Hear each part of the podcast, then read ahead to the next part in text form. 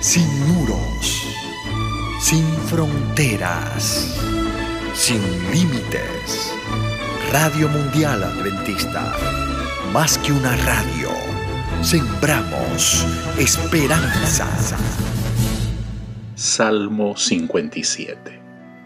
Este salmo es similar en tema, estructura y estilo a su gemelo, el Salmo 56 pero refleja un tono más triunfante.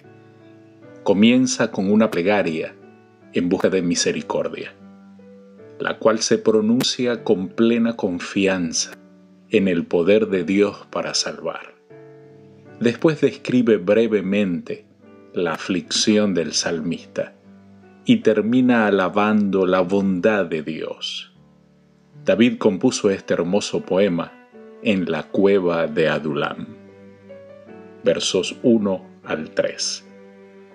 Ten misericordia de mí, oh Dios, ten misericordia de mí, porque en ti ha confiado mi alma, y en la sombra de tus alas me ampararé, hasta que pasen los quebrantos. Clamaré al Dios altísimo, al Dios que me favorece. Él enviará desde los cielos y me salvará de la infamia del que me acosa. Dios enviará su misericordia y su verdad.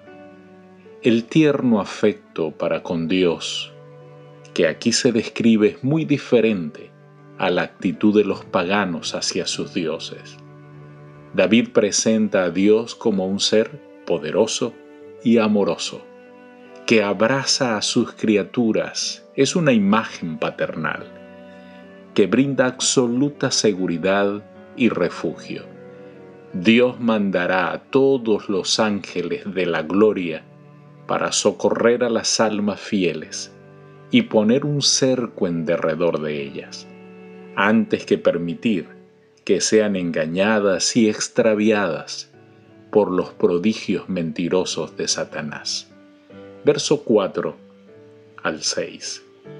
Mi vida está entre leones.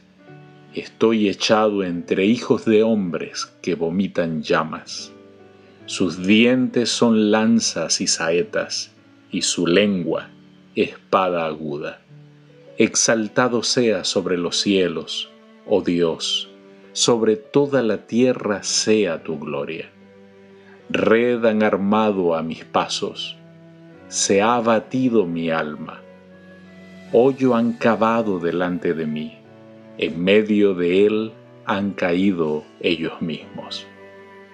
Los enemigos del salmista son como feroces leones.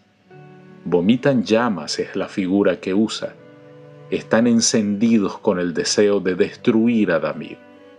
Espada aguda, así representa su lengua, metáfora para representar la calumnia. Se ha abatido mi alma. Hay oración y certeza en que Dios escucha y es más fuerte que los problemas que enfrenta el salmista. Aún así, es humano y se abate, se preocupa. Es la lucha del débil brazo humano por aferrarse por completo al brazo poderoso divino hoyo han cavado, dice el salmista. Los enemigos de David habían sido sus amigos, y mientras estaban con él, le tendieron lazo. Sin él darse cuenta, lo describe como que le hicieron un hoyo a su alrededor. Exaltado seas es otra de las grandes exclamaciones del salmista. El verso 5 es el estribillo del poema y se lo repite en el verso 11. O sea, a pesar de la súplica, la preocupación que tiene David por causa de la persecución de sus enemigos, haya algo de lo cual está seguro.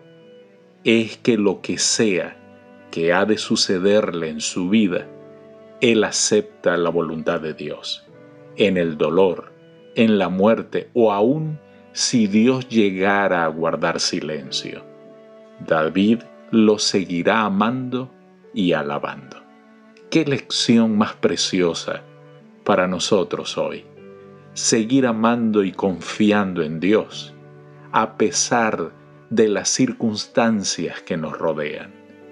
Versos 8 al 11. Despierta, alma mía, despierta salterio y arpa. Me levantaré de mañana, te alabaré entre los pueblos, oh Señor, cantaré de ti entre las naciones porque grande es hasta los cielos tu misericordia y hasta las nubes tu verdad. Exaltado sea sobre los cielos, oh Dios, sobre toda la tierra sea tu gloria.